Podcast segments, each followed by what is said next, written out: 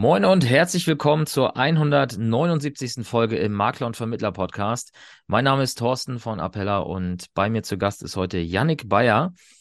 Und Yannick und ich haben uns erstmals persönlich, glaube ich, jetzt äh, letzte Woche getroffen auf dem Jahresauftakt-Kongress. Und ja, ich habe mir Yannick geschnappt, denn er hat eine spannende Geschichte zu erzählen.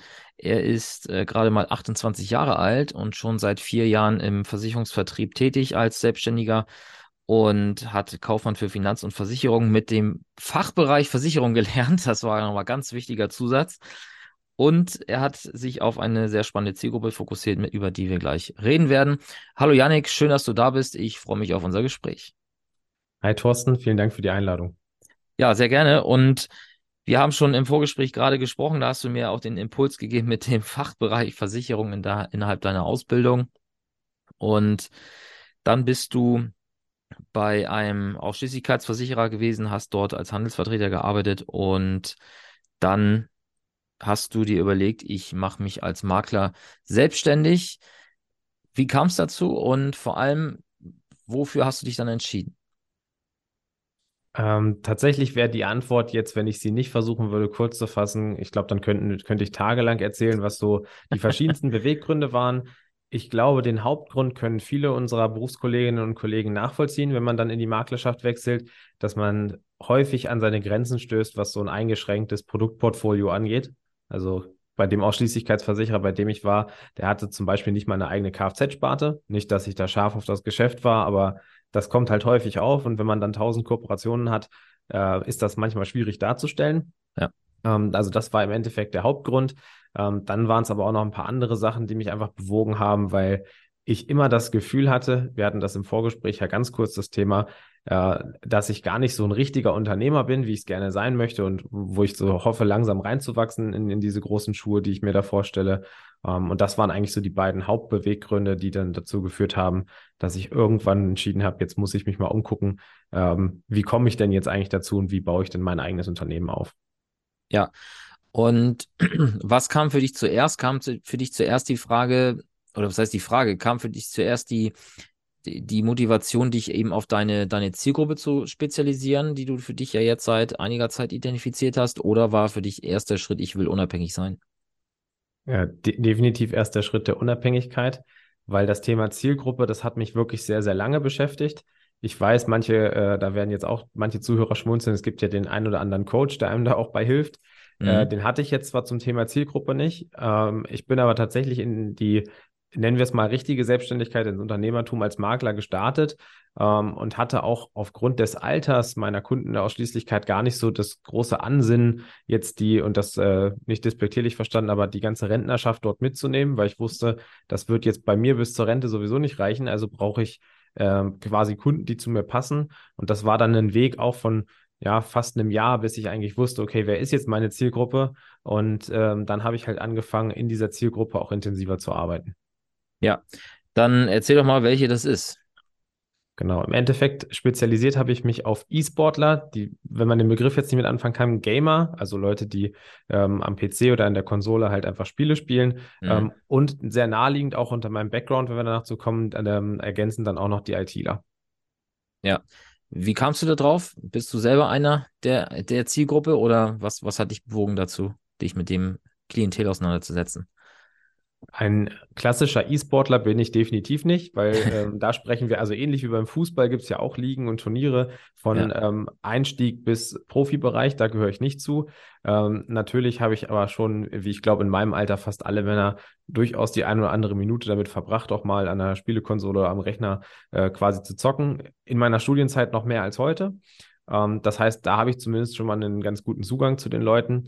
Ähm, kam aber tatsächlich eher durch einen Zufall ähm, weil ich im Zuge dessen, äh, bin ja nun unter einem großen Mantel auch bei der Appella gelandet, äh, mitbekommen habe, dass da die, das Unternehmen, da können wir nachher noch was zu sagen, bei dem ich jetzt bin, ähm, im Endeffekt äh, schon eine Kooperation mit einem E-Sport-Verein hatte. Mhm. Weil das ist ja so die zweite Besonderheit bei mir, wie komme ich zu meinen Kunden? Ja. Und äh, da habe ich dann im Endeffekt reingeschnuppert, habe mir das angeguckt und gesagt, hey, das sind ganz coole Leute, die in dieser Kooperation zustande gekommen sind. Ich glaube, das Thema möchte ich mal ausbauen. Und dann habe ich das einfach aufgegriffen, sodass ich heute im Endeffekt unter dem E-Sport-Label bei uns auch laufe. Ja, okay. Und für diese E-Sportler, Gamer und ITler machst du dann alles oder sagst du dann, ich mache für euch nur eine Materialversicherung oder eine Equipmentversicherung und eine BU oder sowas? Oder wie bist du da ausgerichtet? Also alles klingt tatsächlich ja immer total Quatsch. Also ich sage das auch jedem, der als neuer Kunde zu mir kommt, dass ich zwar rechtlich sehr vieles, Schrägstrich alles darf, äh, das aber nicht alles ähm, als Person einzeln lösen kann und werde, einfach weil ich behaupte, niemand kann auf allen Gebieten der Experte sein. Äh, klassisch aber bin ich natürlich erstmal so gesandter Vollsortimenter, also dass mhm. ich zumindest bei den meistens Privatkunden, die es dann sind, das auch abdecken kann. Und ähm, durch unseren Kollegenverbund greife ich dann in Spezialthemen. Also wenn jetzt jemand mit irgendeiner Finanzierung um die Ecke kommt, wo ich äh, mich noch nie mit auseinandergesetzt habe mit dem Thema, bevor ich da anfange, mich einzulesen, hole ich, wir sitzen ja jetzt auch gerade in Zoom, um das hier aufzunehmen, hole ich dann halt einfach einen dritten Kachel in Form eines Kollegen hinzu, der das dann ähm, sehr gut beraten kann. Und äh, da werden jetzt manche sich gleich die Frage stellen, auch finanziell, ähm, da darf ich sagen, haben meine Kolleginnen und ich, glaube ich, insgesamt eine relativ gute Option gefunden, wie wir das dann auch intern aufteilen, sodass dem Kunden erstmal geholfen ist, weil äh, ich sag mal, 50 Prozent von etwas ist immer noch mehr als 100 Prozent von nichts. ja, es ist äh, ein sehr weiser Satz in einem Podcast für Makler und Vermittler im Versicherungsbereich. Das könnte man gleich als Zitat rausnehmen.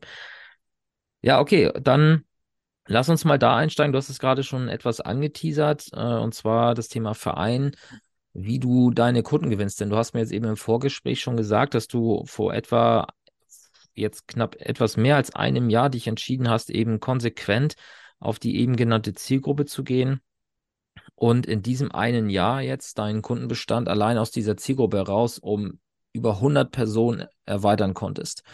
Also 100, über 100 Neukunden in einem Jahr. Ich glaube, das ähm, kann sich sehen lassen und das kann auch nicht jeder von sich behaupten. Erzähl doch mal die, die Strategie dahinter, wie du an dieses Thema rangehst. Ähm, Mache ich sehr gerne. Also der Gedanke, wie ich überhaupt auf das Thema kam, möchte ich fairerweise sagen, ähm, ich löse das mal ganz kurz auf, damit ich nicht mehr so um mein Unternehmen drumherum druckse. Ähm, Geldpilot 24, ebenfalls Thorsten, also dein Namensvetter, der war ja hier schon im Podcast als, ja. wenn man so will, unser Gründer und Technologiegeber. Und da gab es immer schon das Thema Vereine, soziale Projekte. Also ein Kunde, der bei uns Kunde wird, voll digital, wählt aus, welchen Verein, welches Projekt ähm, er gerne in seinem Namen unterstützt sehen möchte. Mhm. Und das habe ich aufgegriffen, weil, wie gesagt, es gab schon einen E-Sport-Verein und äh, hatte ja selber Berührungspunkte aus der Vergangenheit mit dem Thema und bin dann so, so, ein bisschen klassisch. Also es gibt so eine Suchmaschine, die heißt Google, die habe ich aufgemacht, habe eingegeben E-Sport-Verein. Ich komme jetzt aus der Nähe Hannover, habe angefangen Hannover äh, und habe mich eigentlich so durch ganz Deutschland geklickt und habe dann die ersten Kontakte aufgebaut. Mhm. Und äh, wenn man von linearem Wachstum spricht, das soll jetzt nicht zu sehr Eigenlob sein, aber äh, das erste halbe Jahr hatte ich leider wenig zu tun, was die Kundenberatung angeht, weil sie nicht vom Himmel gefallen sind. Mhm. Und äh, es hat sich jetzt ähm, doch sehr positiv gesteigert. Ich erzählte das vorhin im Vorgespräch, dass ich jetzt übers Wochenende alleine neun Neukunden dazu bekommen habe.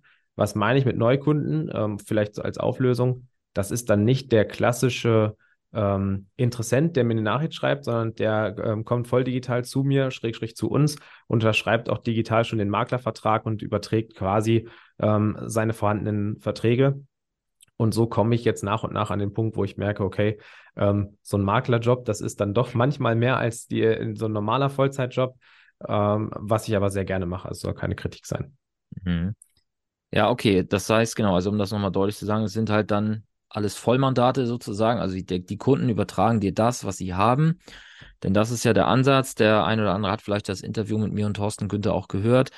Ähm, bei eurem System geht es eben genau darum, äh, zu sagen, hey Kunde, wenn du bei uns alle Daten einträgst, die du hier bei dir hast, inklusive der Verträge, dann hast du am Ende hinten raus eine Web-App, also das Kundenportal, wo du eben rund um die Uhr weltweit auf deine Verträge zugreifen kannst, inklusive laufender Updates ähm, Live-Dokumente äh, und so weiter. Und äh, das, das ist ja der Nutzen, den ihr kommuniziert für eure potenziellen Kunden. Das Nutzen, also den, den nehmen die dann in Anspruch und dementsprechend kommen sie dann mit Maklervollmacht und Maklervertrag und Kommunikationsvereinbarung vollständig, vollumfänglich zu dir, ne? Genau, richtig. Und auch da sicherlich eine Besonderheit meiner Zielgruppe. Äh, dank der IT im Hintergrund sehen wir ja auch, wann das passiert. So und ähm, Vereinskooperationen, also das ist ja so ein bisschen mein Vehikel. Ja. Und äh, ich stelle mich dann häufig, das war ja jetzt übers Wochenende auch so, zu den Abendstunden, weil sind ja Privatkunden, die arbeiten in der Woche. Also bin ich häufig mal samstags oder sonntags dort. Also dort heißt auch digital per, per Video und stelle mich dort ähm, vor und erkläre, was ich, was wir von Geldpilot machen. Und dann dauert das manchmal tatsächlich ein paar Stunden, also wo ich schon längst im Bett liege und dann stehe ich zum Frühstück auf und sehe, oh, 1.30 Uhr morgens äh, Neukunde und dann, ich habe folgende Gesellschaften Verträge, ohne die jetzt zu nennen. Ja. Äh, den rufe ich dann zur Verifizierung, so machen wir das dann an am, am Montag, auch irgendwie nachmittags. Und der sagt, ja, ich habe mich schon gewundert, ich dachte, du rufst dann gleich an, wo ich sage, ja, sorry, aber um die Uhrzeit war ich schon im Bett. ja, das ist natürlich geil. Ähm, jetzt ist es so, du gehst auf die Vereine zu. Und äh, was erzählst du denen, dass diese Vereine, wahrscheinlich ja dann die Vorstände oder Funktionäre in diesem Verein, dann ihren Mitgliedern oder zumindest mal ihren ähm, Mitstreitern innerhalb des Boards vom Verein äh, dann auch das weitergeben, zu sagen, hey, wir haben jetzt hier einen Partner, den Yannick, ähm, nutzt doch mal sein Portal. Also welche Motivation gibst du denen mit und äh, wie stellst du sicher, dass, dass die es dann am Ende auch tun? Die Motivation ist tatsächlich ein ganz wichtiger Punkt, weil ähm, ich habe festgestellt, also anfangs dachte ich, wie wahrscheinlich jetzt auch die einige oder einige Zuhörer, habe ich den Gedanken gehabt, es geht ja im Endeffekt überall so ein bisschen um die kleinste Violine der Welt, also damit meine ich das Geld zwischen den Fingern. Mhm. Und äh, den Eindruck habe ich aber schnell zurückgenommen, weil zwar bei den E-Sport-Vereinen, insbesondere dort, weil das halt noch kein so riesig anerkannter Sport ist wie Fußball, ähm, natürlich häufig so ein bisschen der finanzielle Engpass da ist und das im ersten Moment auch definitiv der Motivation, also der Treiber ist, mit mir zu sprechen. Mhm. Jetzt habe ich ja so einen klassischen Pitch, den ich auch ein paar Mal verändert habe und da habe ich festgestellt, dass das Thema, was wir bei allen Zielgruppenpersonen auch immer hören, also ich höre mir auch andere Podcasts an, die Sprache der Kunden sprechen. Und ich glaube, viele Leute sind auch einfach froh, dass es jemanden gibt. Du siehst mich jetzt, die anderen im Podcast nicht, dass ich aber hier nicht mit Krawatte sitze, nicht mit Anzug sitze, ähm, dass ich durchaus weiß, wie man zum Beispiel ähm, auch einen Tweet absendet bei Twitter oder dass ich überhaupt einen Instagram-Account habe. Solche Punkte haben mhm. ja manche Vermittlerkollegen nicht. Braucht auch nicht jeder. In meiner Zielgruppe ist das aber das A und O, weil ja. ähm, das lebt im Endeffekt davon. Das heißt, mittlerweile, das ist jetzt einfach so daraus gewachsen, bewerben sich neue Teams, Vereine, manchmal auch ähm, kleine Ligen, also wo die einfach ein Turnier veranstalten, bewerben die sich im Endeffekt bei mir um so einen Sponsoring, ähm, einfach weil sich, ich hoffe zumindest, dass das der Grund ist, rumgesprochen hat, dass ich ein ähm, angenehmer, netter und vor allem ehrlicher Kerl bin. Also die mögen das nicht, wenn man denen was vorlügt, die wollen schon die Wahrheit wissen. Ja, ja und äh, natürlich, das Finanzielle nochmal kurz, das, das als äh, letzten Halbsatz von mir, es ist natürlich so, dass der Verein dann anhand ähm, dem Erfolg, ich sage ja, Kunden können auswählen, wen sie unterstützen. Die Vereine kriegen eine eigene Seite ähm, und einfach, wie, je nachdem, wie erfolgreich das läuft, in dem Maße profitiert halt der Verein dann auch finanziell davon. Und da es leider nicht so viele gibt im, im Vergleich, die das machen, ähm, nehmen die das halt sehr, sehr dankbar an, weil eine Versicherung, um dabei zu bleiben, hat ja sowieso jeder oder braucht sowieso jeder. Ja, okay, das heißt, der Verein ist am Ende wie ein Tippgeber für dich. Genau, das kann man im Endeffekt so zusammenfassen, ja. Ja, okay. Und ähm, kannst du sagen, wo sich die Range bewegt? Also gib, gibst du da, gibst du da ein Prozent weiter oder reden wir eher über zehn oder was, was, was fließt da dann? Ähm, kann ich gerne sagen.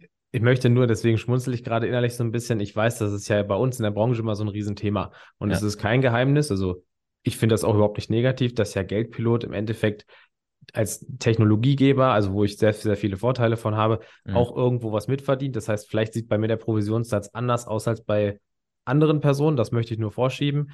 Ähm, aber das bewegt sich im Endeffekt, äh, in der Theorie könnte man ja auch 0% machen, aber es bewegt sich irgendwo in die Range bis 10%. Es gibt einen Verein, ähm, das haben wir damals so vereinbart, da ist eine Ausnahme, da ist es nochmal ein bisschen mehr.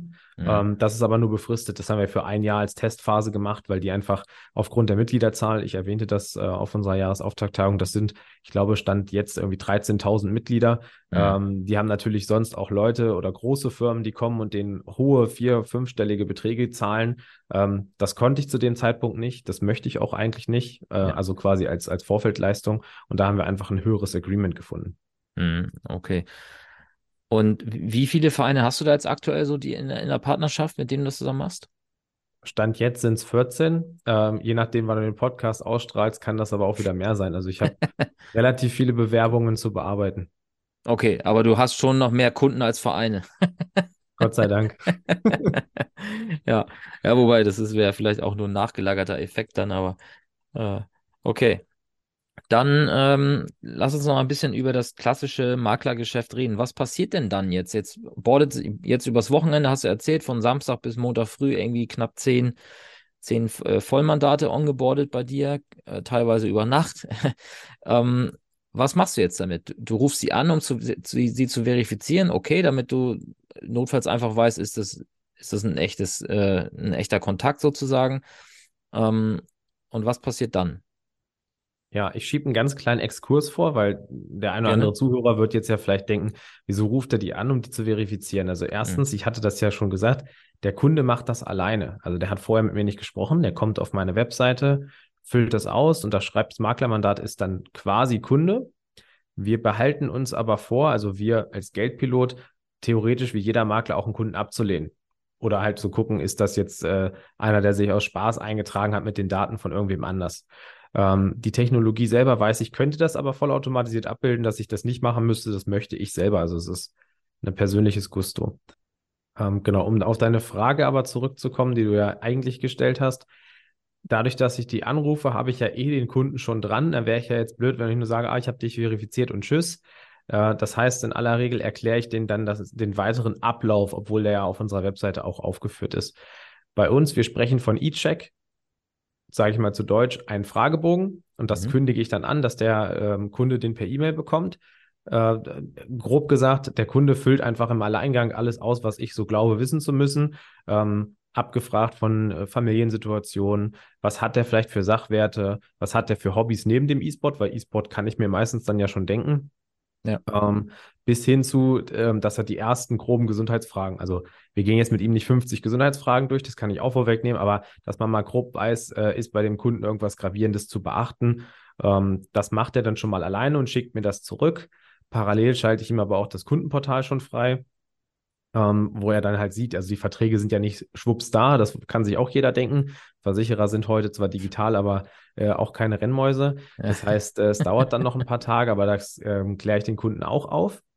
Und im Endeffekt, meistens, wenn ich den E-Check habe, manchmal vereinbare ich das auch schon gleich, das ist ein bisschen situativ, ähm, vereinbare ich dann mit dem Kunden ein Gespräch zu einer Rückmeldung. Also ich mache dann klassisch eine Konzeptberatung, das heißt in der Außenwerbung 360-Grad-Konzept, aber ich glaube, jeder hat tolle Namen für irgendwas. Im Endeffekt ja. bekommt der Kunde aber von mir eine Rückmeldung, wo ich sage, ähm, das ist mir an seinen bestehenden Verträgen aufgefallen, das ist mir beim E-Check oder meinetwegen beim Fragebogen irgendwie ein bisschen unklar gewesen, was er da jetzt angegeben hat.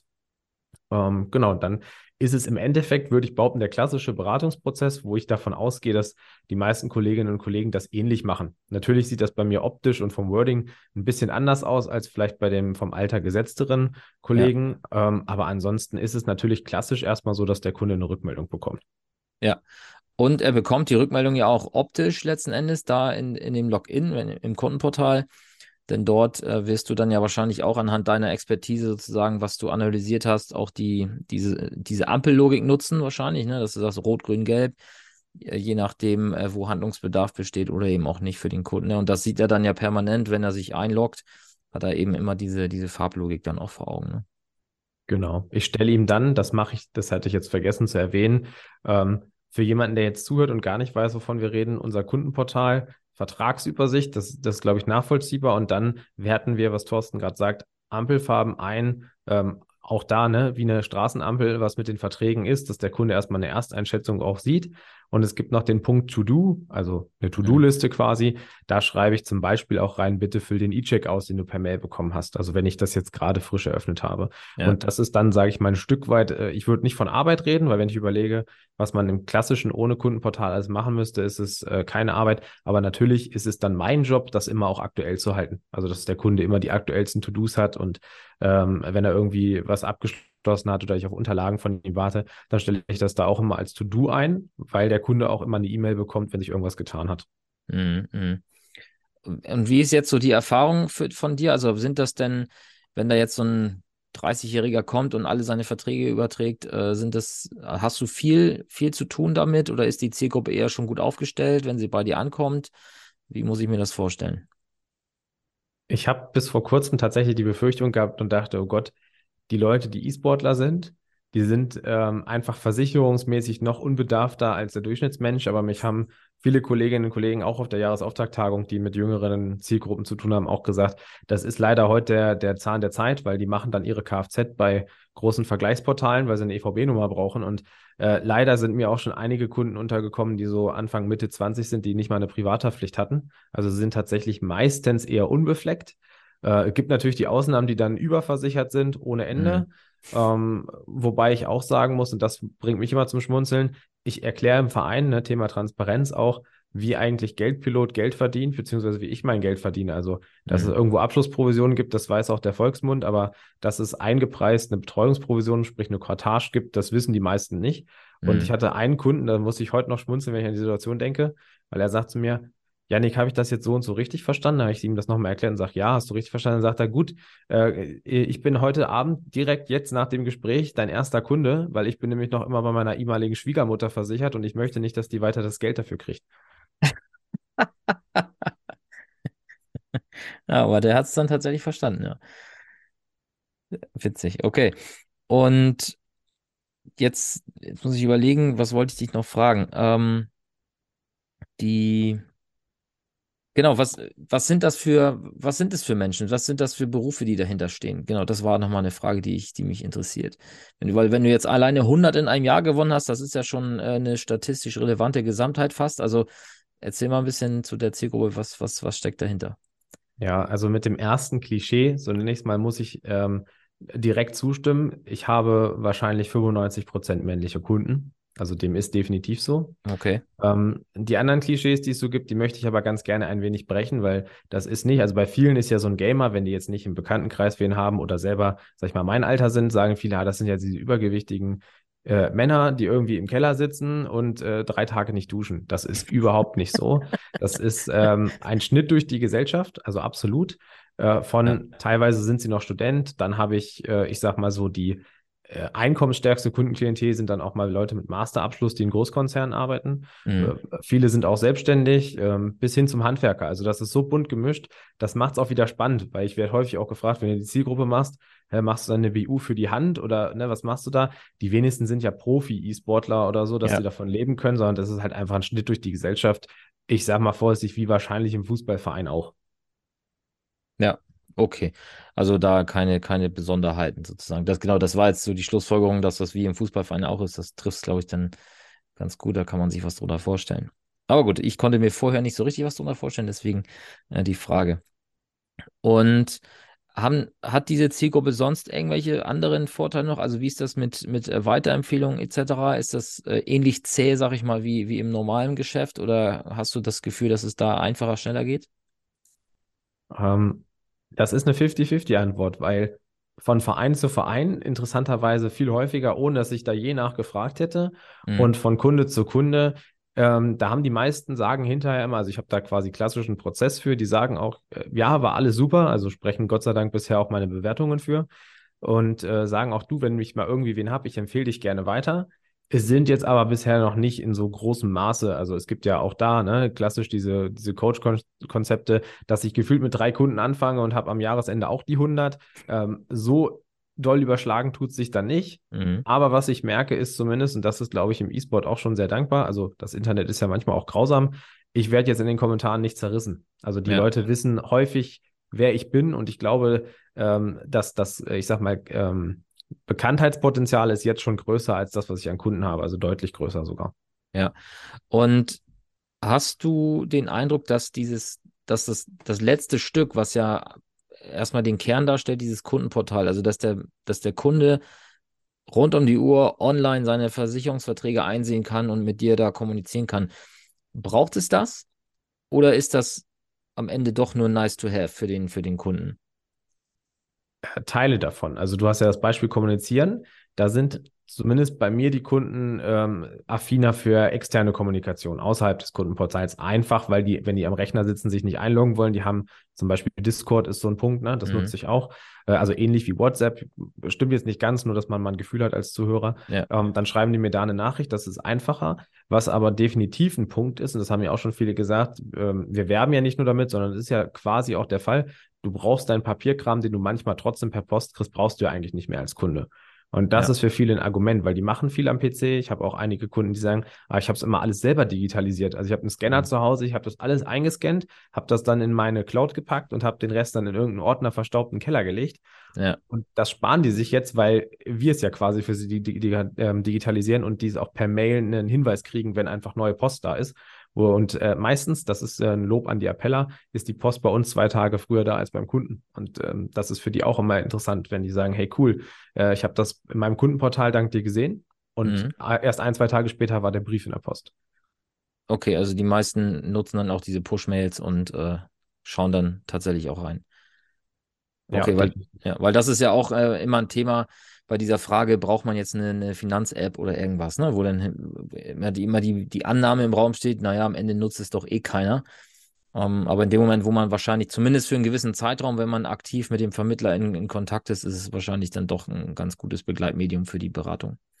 Hör ich ja, so raus. definitiv. Also die gucken ja natürlich nicht alle dreimal am Tag rein, so nee. spannend ist das jetzt nicht. Aber wenn halt eine E-Mail kommt, hey, du hast Post, dann sind die immer ganz froh, dass die aktuellste Post auch angezeigt wird, dass sie nicht suchen brauchen. Und ich ich glaube, diese Zeiterleichterung ist halt dann so der Gamechanger gewesen, warum es so viel genutzt wird. Ja. Und wie geht es für dich jetzt weiter? Du hast ja eben schon gesagt, je nachdem, wann ich ausstrahle, hast du schon mehr Vereine.